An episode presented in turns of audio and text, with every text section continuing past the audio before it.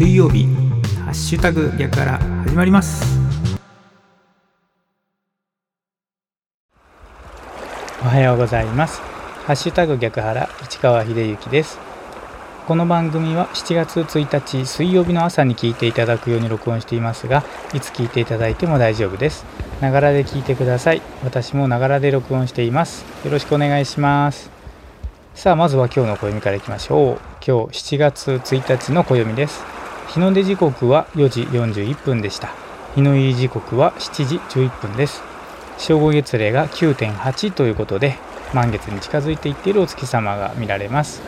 今日7月1日の暦です。日の出時刻は4時41分でした。日の入り時刻は7時11分です。この情報は自然科学研究機構国立天文台 NAOJ のサイトを利用させていただきました。ありがとうございます。続きまして今日は何の日いきましょう。今日7月1日ですけれども東海道本線全線記念日全通記念日ですね。東海道本線全通記念日ということでございます。明治22年のこの日新橋から神戸までの東海道本線が全線開通した。新橋から神戸の直通列車は1日1往復の運行で所要時間は20時間5分。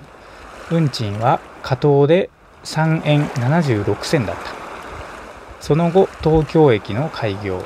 大正3年や山間部でのルート変更などを経て現在の東海道本線が出来上がっている。ということだそうです。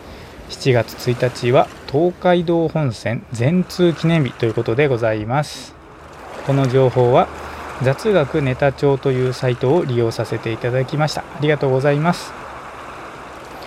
さあ今日の番組でお届けする内容ですけれども世界一の花火で世界を幸せにというお話です。まあ、どういうことかというとですね、これも新聞記事からの、ま引用になるんですが、6月29日のですね、中部経済新聞に載っていたコラムでございます。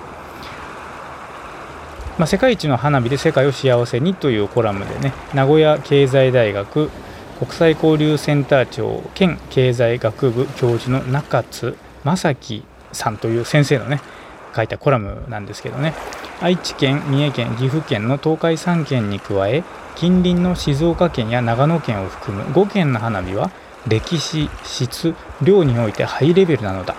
日本で最初に花火を見物した人物は徳川家康だそうだ。そこから花火の技術が当時岡崎市にあった幕府の火薬製造所に伝わり駿府や三河で花火作りが盛んになったらしい。そのため三河は日本の花火発祥の地と言われているということだそうですね。私もですね今名古屋市に住んでおりますけれども愛知県ですね。その徳川家康がですねこの花火に関わっているっていうのを初めて知りました。まあなんだかんだ言ってもねやっぱり徳川家康の影響というのは非常にいろんな部分で大きいなというふうに改めて思いました。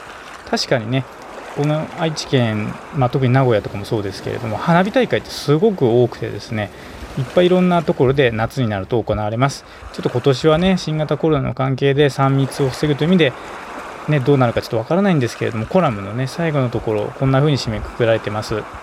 花火のは花火は私たちを幸せな気持ちにしてくれる。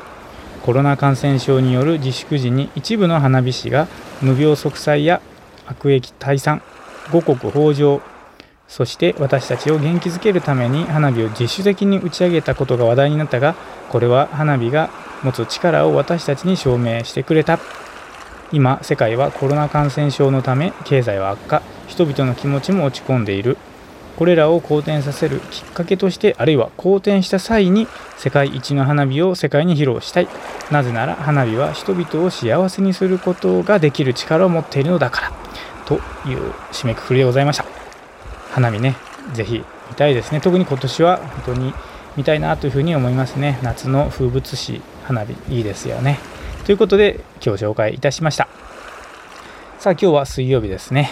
今日も元気に過ごしていきましょう。お仕事行かれる方いってらっしゃい。行ってきます。